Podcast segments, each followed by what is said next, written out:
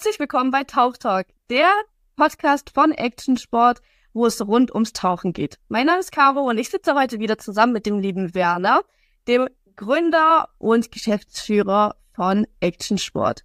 Wir haben in der letzten Folge schon ein bisschen über die Firmengeschichte und die Gründung gesprochen und heute möchte ich ein bisschen mehr von dir, lieber Werner, erfahren, über dich und deine Person. Deswegen fange ich jetzt einfach mal direkt an und frage dich, Werner, wer bist du eigentlich und was machst du eigentlich? Oh, das ist eine lange Geschichte. Ja, also ich fange ganz, ganz vorne an. Also ich komme eigentlich aus einem kleinen Ort, der nennt sich Helfenfeld in der Nähe von Erstburg, wo auch heute noch unsere Actionsport Firmenzentrale sitzt. Und ähm, ich habe damals äh, nach der Schule eine ganz normale Lehre gemacht als Maschinenschlosser. Und ähm, bei der Bundesbahn zu der damaligen Zeit, in der damaligen Zeit gab es nicht viele Möglichkeiten, sehr schnell zu belegen. Und so ging ich zur Bundeswehr, weil da hatte ich nämlich Freifahrtscheine, wenn man bei der Bahn gearbeitet hat. Die war natürlich ganz wichtig, weil die ich nämlich nebenbei seit 1978 Clubfan bin. Das heißt, zur Band ist erst FC Nürnberg. Und zu der damaligen Zeit immer bei Heim- und Auswärtsspielen dabei war. Und somit konnte ich natürlich diese Freifahrtscheine bei der Bahn nutzen, um für den Auswärtsspiel zum ersten FC Nürnberg zu kommen. Das war also eins meiner Hobby, was ist noch heute ist der Übrigen. Also ich gehe seit über 40 Jahren zum Club. Und das ist auch etwas, was ich noch gern tue und was auch nicht mit Transport zu tun hat. So, und ähm, anschließend, nach der Lehre, da habe ich jetzt schon mal einen abgeschlossenen Lehrbrief gehabt, habe ich mir gedacht, wie kann ich denn dazu und Geld verdienen, was macht mir denn eigentlich Spaß? Und dann bin ich in ein Unternehmen gekommen, beruflich, das habe ich auch in der ersten Folge schon ganz kurz mal angeschnitten, und zwar zur Firma Bofest. Das heißt also, die fahren damit diese Autos so und verkaufen Tiefkühlkost. Und ähm, was habe ich dann auch getan? Also ich habe da so ein Fahrzeug bekommen, habe dann da mal die Tiefkühlkost reingeladen und dann habe ich gesagt, du fährst jetzt nach Erlangen. 30 Kilometer von hier, läuft die Straßen ab und stellst dich bei jeder Ausfahrt vor und sagst, nee, du bist der versuchst Dinge Tiefkühlkost zu verkaufen. Ach, du warst richtig Klinkenputz sind. So. Vom ersten Blick und dort lernt man das Verkaufen, definitiv. Ja, ja. Wirklich. Also das heißt, der Kunde, die Tausende Kinder beteiligt und die Ausfrauen, ich wurde ja reingelassen, ich wurde abgewiesen, ich wurde beschimpft, der Welt auf den Armen empfangen. Also alles, was man sich vorstellen kann, aber ähm, es war ein super Job. Warum? Weil ich da auch, glaube ich, der liebe Gott hat mir das ein bisschen in die Waagschale, ein bisschen Talent dazu habe, zu, zu sprechen und, und auch zu verkaufen, sage ich mal. Und so habe ich wieder des, der ersten äh, Dreivierteljahres, glaube ich, ein Gebiet aufgebaut gehabt mit über 500 Kunden, die ich dann tourismäßig, die besucht man immer tourismäßig, und die habe ich dann besucht und mich beliefert. Und weil ich da in Anführungsstrichen damals in einem expandierenden Unternehmen äh, relativ erfolgreich war, wirklich dann, glaube ich, zwei Jahre später schon sogenannte Teamleiter. Ich habe dann zwei, drei so Kollegen unter mir gehabt, die ich organisiert habe, die Tour nicht organisiert habe. Und äh, weitere vier, fünf Jahre später war ich dann Niederlassungsleiter. Das heißt, ich habe so einen Betrieb mit über 35 Fahrzeugen dann geleitet, bis zu dem Zeitpunkt, wo ich mich da selbstständig gemacht habe. Das hört man in der ersten Folgeaufgabe des hat engagiert. So, und dann ging es ja eigentlich schon mit 26 Jahren mit Rechtsstoppen. Ja.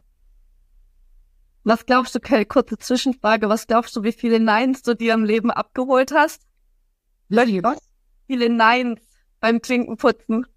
Oh, das, das kann ich dir so nicht sagen, aber eigentlich gar nicht so viel.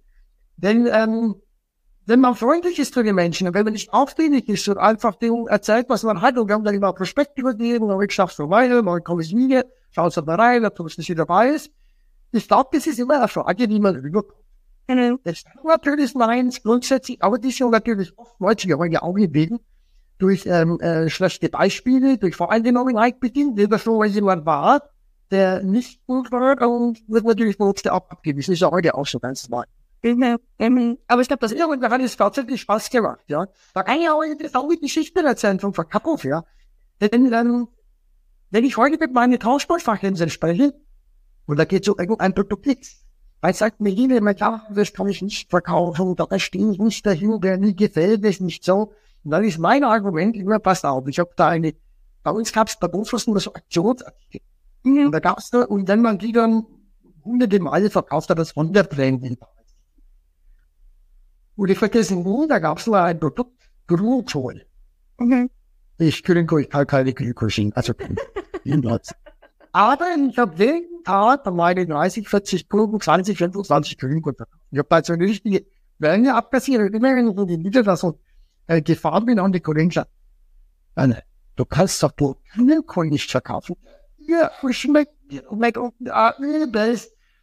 Da habe ich immer gesagt, pass mal auf, ihr könnt, ihr könnt doch nicht beurteilen, was für die Kunden das Wichtige ist. Das muss doch der selbst entscheiden. Und ich habe Ja, Grünkohl. Ja, vielleicht mal. Illegal, nervig. Und ich habe immer nur zu den Kunden gesagt, ja, euer Bild, euer Angebot, der ist zwar wieder die Suppe, also das wissen wir ja, die Qualität hat immer gestört. Und du wirst nicht glauben, als ich dann im Monat drauf wieder zu den Kunden gekommen bin, dann haben 90 Prozent dieser Kunden gesagt, also was, den Grünkohl, den du verkaufst, den Schinken. Den ich mir gleich nochmal. Und dann habe ich gelernt, dass nicht im Verkauf, ich muss natürlich sicherstellen, dass, dass das Produkt gut ist, die Qualität, alles. Aber mein Geschmack, ist so nicht gut in mir. Und das ist an meine Kollegen heutzutage immer. Mhm. Ja, das macht ja auch Sinn, weil nur weil es deine Präferenzen sind, sind es ja nicht gleich die Präferenzen von deinem Gegenüber. Deswegen, äh, ja, sehr, sehr spannend. Vielleicht magst du heute noch Grünkohl nicht, oder? Nein, nein, nein, definitiv nicht. Ich nicht. okay, also das hat sich nicht geändert. Naja, gut. Das hat ihn nicht. Und äh, dann bist du aber, dann bist du ja weggegangen irgendwann von Bofrost, ne? Aber du hast dort trotzdem immer noch die, die Affinität zum Verkauf gehabt oder bist du dann da äh, auch irgendwann von, von weggekommen? Und naja, ich sage jetzt mal so, ähm, äh, aber die Selbstständigkeit ist ja nicht, wenn man selbstständig ist, das ist ja nichts anderes im Verkauf. Jeder verkauft etwas. Ob ja ob unser System verkauft, ob einer Schleudel verkauft, ob einer Reichel verkauft, ob einer die Medien Geflut verkauft. Verkauf ist immer Verkauf und bleibt über das. Also von daher äh, würde ich, war ich mit dem Verkaufs und mit dem, was ich da gelernt habe, schon äh, auch auf der richtigen Einstellung sein. Ja, also man könnte schon sagen, dass du deine Affinität auf jeden Fall irgendwie dazu hattest oder zumindest ein Talent. Äh, ja, würde ich jetzt sagen, ein Talent. Das würde ich mir zutrauen zu sagen. Okay, dann würde ich sagen, kommen wir mal zur nächsten Affinität, äh, das Tauchen. Wann, wann hast du denn angefangen mit dem Tauchen? Auch das habe ich in der ersten äh, Sendung schon kurz angeschnitten, also auf den Malediven, eigentlich mehr aus Langeweile damals. Aber was mir den Tauch einen ähm, Einstoß gegeben hat, war, ich war ja schon immer ein Typ, der aktiv, agil ist. Ich würde sogar sagen, der irgendwann hektisch war und alles. Und in dem Moment, wo ich den Kopf unter Wasser gesteckt habe, habe ich mich da reingelegt ins Wasser, habe das Fisch beobachtet, habe die Fische beobachtet und den Tal kommt da oben irgendeine Bombe äh, geplatzt ist oder was auch immer, habe ich nicht interessiert. Die Ruhe zu der da kommt, in eine andere Welt einzutauchen, das war für mich am Anfang, als der Englischen war. Und dann war das so eine Stunde, dauert in der insgesamt ungefähr Stunde zum Tauchgang. Und ähm, in dieser Stunde ist man weiter in einer anderen. Das hat mir unwahrscheinlich Spaß gemacht und gefallen. Wahnsinn. Wie alt warst du da, wo du das erste Mal getaucht hast? Auf die Idee. Ja, wie alt warst du? Ach, wie alt? Na, das war um den Dreh, wo wir die Firma, da kriegst du gehört, 25 oder so, ja. 25. Das Wahnsinn. Auch für 80, ja, wo wir eben den Dreh. Und das war, gut, Malediven ist natürlich bestimmt auch ein toller Ort, um zu tauchen, oder? Also ist wahrscheinlich auch erstmal von den Temperaturen ein bisschen anders als in Deutschland. Natürlich, natürlich, aber dann ist es natürlich so gewesen, als ich dann die Tauchschule äh, gegründet habe, dann äh, sind wir natürlich ähm, überall. Das heißt, also, wir haben ja gerade äh, unsere Schüler, unsere Ausbilder Realisierung gemacht auf den, österreichischen Bergseen. Also die ist ja kalt, aber an gute Sichtweiten. Also und jedes, jedes Tauchgebiet, egal ob das ein See ist, äh, hat etwas. Ich nehme mal ein Beispiel, wenn man den, äh, in Österreich am Sammerlaimer See ist. Das ist ein See, ich würde zwar schätzen, der hat so 300 Meter Durchmesser. Wir sind nicht ganz so ganz kleiner See, da schauen wir von einem Ufer ans andere. So klar ist der. Und im See ist durch einen, durch ein Wald, ein Leiningwald. Da heißt man also als Taucher durch den Walderwald. Das sind so ganz tolle Erlebnisse. Oder es gibt in Deutschland, in den, in den, äh, gibt es ja viele Seen, die Flure drüben, das sind Ortschaften. Also richtig, da kann man durch die Ortschaft bei dem tauchen. Oder ähm, im Nordhausen am Sundhäusersee, da wurde eine kleine Stadt reingebaut. Das ist eine Kirche, ein Friedhof unter Wasser. Und die kann man das ein Friedhof unter Wasser. Wir haben die reingebaut. Das ist eine Kirche und ein kleiner Friedhof und ein paar Häuser. Das sollte Schritt für Schritt auch gründliches hier so eingebaut als Attraktion, um das den Menschen zu zeigen. Das ist ja verrückt. Das, das ist auch relativ spontan geblieben am Sonntagsischen, ja. Sehr Eine Basis, von der aus man diese ganzen Sehenswürdigkeiten ähm, beobachten kann. Und so hat jeder Sinn äh, auf jede Schulstraße seine Daseinsberechtigung ähm, ist halt anders. Und beim nächsten Schritt, früher war es ja immer so, wie die Hauptschule gehabt haben, wie die Ingenieure die ausgebildet. Und der zweite Schritt war ja dann Mittelmeer. Mittelmeer ist ja die zweite Stufe. Und da kann man natürlich schon mehr. Ja, und dann schauen wir in die richtig große, sehr schöne Sichtweiten. Da wurden die ähm, Kunden dann erstmal ja auch mit Strömungen und solche Sachen konfrontiert, mit Erobern konfrontiert, entweder mit kleinen Schlauchbooten, mit denen man da rausgefahren ist, oder dann mit äh, ehemaligen Fischerbooten, von denen man ausgetaucht ist. Und so kann man dieses Erlebnis auch immer steigern. Dann war natürlich im äh, Mittelmeer auch ein ganz anderer Fischbestand, wie in See, logischerweise. Und das war der zweite Schritt. Und der dritte Schritt ist dann natürlich ein tropisches Meer. Und der tropisches Meer bedeutet jetzt natürlich, weil ich nie schon dann äh, auch die Karibik. Ich war früher so in der Gruppe in der niederländischen Karibik auf der Insel Curacao. Ich war Venezuela vorgelagert. Und dort konnte man immer, da hat man sich ein, ein Pickup gemietet, hat eine Flasche draufgeschmissen und ist von Land aus getaucht. Also rein ins Wasser, kurz rausgeschaut, abgetaucht. Und das war natürlich ganz toll. Da ist natürlich Weinwasser, ähm, ähm, ein riesiger Fischbestand. Und in der Karibik ist auch alles so vom Eindruck her ein bisschen größer, als wir es überall anders sehen. Also alle Fische sind größer. Ja, und somit ähm, konnte man über Jahre immer etwas Neues entdecken. Und es ist immer weiter Steigerung. Es geht weiter, es gibt keine Ende in der Steigerung. Also es geht dann weiter, die nächsten Schritte sind jetzt aber klassische Hauptsafaris. Da gehen die dann zum Beispiel nach Ägypten, gehen eine Woche nur auf Schifffahren nach Südägypten runter. Da habe ich dann äh, den Savagat. Ich habe da Hawaii, äh, Hawaii, alles Mögliche, was ich da unten sehen möchte. Und da bewege ich mich auf Schiff. Das ist natürlich auch da etwas anspruchsvoller schon, weil ja da natürlich diese Erfahrung benötigt. Oder dann sagen wir mal in der Endkonsequenz, da wenn man heute in der Galapagos zum Beispiel, das ist natürlich das absolute Highlight. Und somit kann man das, das Tauchen über Jahre auch steigen in seiner Qualität, in seiner Art des Tauchens. Und das hat mich immer fasziniert. Also ich erinnere mich immer, eines meiner besten Erlebnisse war, als ich äh, mit meiner Frau, ähm, sind wir nach ähm, Sack gereist, bei Jettenkanal, wo also äh, einmal so probiert, aber nie gemacht, das ist im Pazifik. Und ähm, wir sagten schon ein klassisches Heiter. Das heißt also, da fährt man raus mit so einem kleinen Boot und springt man ins Wasser, also an die Luftkante oder das unwahrscheinlich für die Zeitenstörung. Dann nennt man sich ein, macht nichts anderes, wie 35, 40 Minuten den Eisschwärme zieht, bevor wirklich immer sehr schlimm.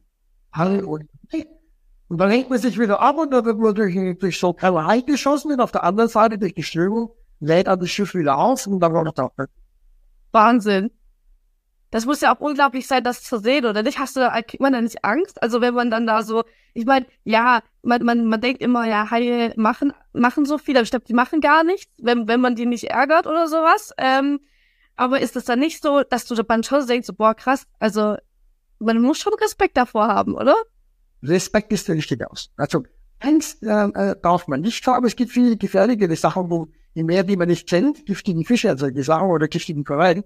Ähm, aber an sich ist es so, wenn man sich beim Tauchen an gewisse Regeln ist das Tauchen ein wunderbarer und auch relativ ungefährliches.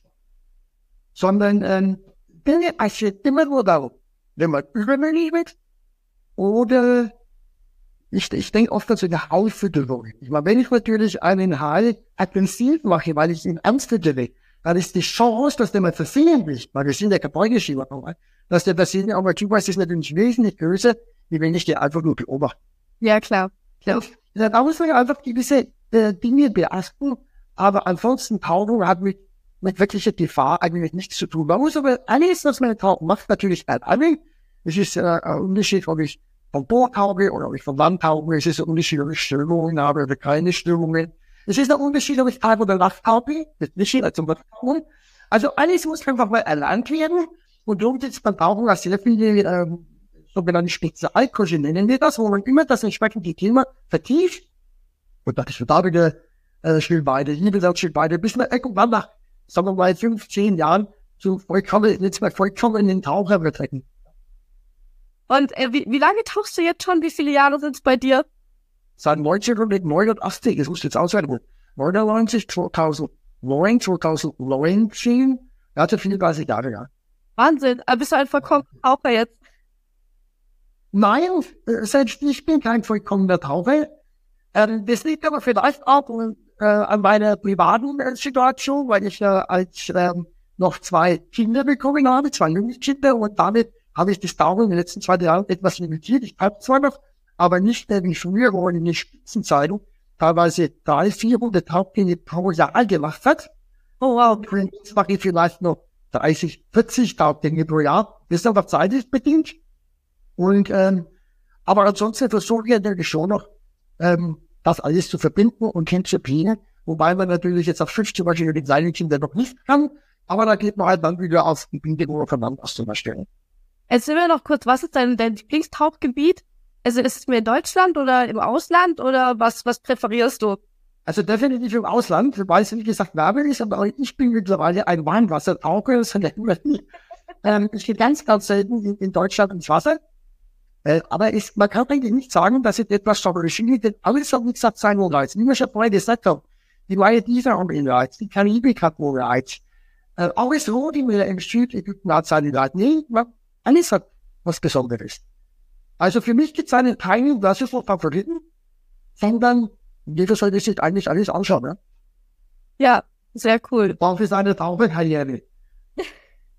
Und schön ist zum Beispiel auch, Tauchen ist ja auch ein Sport, wenn man gesund ist, normal gesund ist, dann kann man ein bisschen ins hohe Alter machen. Also es ist ja nicht limitiert, dass ich sage, ich muss heute eine Sportskanone sein, um tauchen zu können. Nein. Äh, sondern wir haben viele äh, Tauchanfänger, die sind 55, 60 überhaupt erst ab rein. Ach, Wahnsinn. Okay, das wusste ich gar nicht. Ja, natürlich, weil die jetzt natürlich auch Zeit haben für solche Dinge. Ja. Und äh, weil gerade äh, Bewegung auch im Wasser, natürlich auch Schwimmen, äh, auch Tauchen, natürlich äh, wunderbar schön ist. Ja, ja, ja. So. Und es ist natürlich ja wahrscheinlich auch sehr viel gelenkschonender, ne? Wie andere Sportarten jetzt, auch gerade für im, im höheren Alter. Äh, definitiv, ja. Definitiv, ja. Okay, das bedeutet, jeder, jeder kann tauchen. Äh, wenn man einigermaßen gesund ist. Also, das setzt so einmal so die vorher, wenn man das erste Mal taucht, eine zu seinem Arzt gehen, wenn man eine Tauchsport an sich untersuchen wollen, oder die Junge untersucht, wo alles vorbei. Und wenn da nichts dagegen spricht, medizinisch, was bei 99,8 Prozent aller Menschen erfahrungsgemäß der Fall ist, dann äh, spricht den Tauchen nichts dagegen. Okay, sehr cool, sehr cool. Ich bin ja, ich bin ja, bin ja ehrlich, ich bin so ein kleiner Schisser, ne? Also vor allem, was das Tauchen angeht. Was würdest du mir jetzt raten? Vielleicht hast du einen Tipp für mich oder sowas, wenn ich das allererste Mal, wenn ich mich dazu über, äh, ja, mich selber überreden kann, das zu tun, ähm, als blutiger Anfänger das zu machen. Gib mir einen Tipp. Na, der erste Schritt wäre, dass ich jetzt mal zu einem, am besten natürlich Öpsisport-Hauptwurzelhändler gehe und sage, pass mal auf, äh, äh, mich hat dann jemand heiß gemacht, ich will das gerne kopieren. Genau. Und äh, dann geht man da in der Regel ins Hauptbad ja. und macht so eine Art, eine, wir nennen das Schnupperkurs, eine Schnupperstunde. Und in dieser Schnupperstunde, das muss ich sich so vorstellen, da lernt man mal dieses ganze Equipment kennen, diese Atemregel, wo man da wundert, Maske, Schnorchel, Flosse, alles, was man braucht. Und dann geht man ins Einbad und steckt einfach seinen Kopf unter Wasser und macht die ersten Atemzüge unter Wasser. Und dann merkt man schon, habe ich da Probleme damit oder, oder ist das für mich etwas, habe ich da Angst oder keine Ahnung. Und ähm, dann fällt eigentlich, kann dann schnell schon die Entscheidung, okay, dann mache ich weiter und das nächste wäre dann im Prinzip der. Okay, also kann ich schnuppern, das ist schon mal geil. Also in jeder Aufschule in Deutschland kann man in der Regel äh, Schnuppertaubdinge buchen, damit man den, äh, die ersten Schritte unternimmt. Okay, sehr cool. Ähm, ich nehme mal an, auf eurer Webseite kann ich auch bestimmt äh, suchen, wo ich am besten schnuppern kann, oder? Auf unserer Webseite findet man grundsätzlich erstmal eine unsere Tauchsportfachhändler. Wenn jetzt jemand auf Gebiet sucht, da gibt es eine Liste mit nach Postleitzahl sortiert. Und es gibt auch einen Bereich Ausbildung und in diesem Bereich sieht man auch alle Schnupperkurse im Übrigen, kann man also selektieren nach Berlin, nach Hamburg, je nachdem, wo man wohnt und könnte die dort auch direkt buchen, zum Beispiel sofort. Okay, sehr cool. Also, dort Werner, das mich auf jeden Fall jetzt wirklich heiß gemacht aufs Tauchen. Ich glaube, ich muss mich doch äh, ins kalte Wasser schmeißen und das mal ausprobieren. Ähm, ich würde sagen, ich danke dir für deine Zeit. Ähm, wir sind auch schon am Ende der Folge angelangt. Und ich würde sagen, wir hören uns dann einfach in der nächsten Folge wieder, wo es dann tatsächlich ein bisschen, ja, ich würde sagen, noch tauchlastiger wird. Wunderbar, alles klar, dann wünsche ich dir einen schönen Tag und wir dauern natürlich. Alles klar, so machen wir das. Tschüss.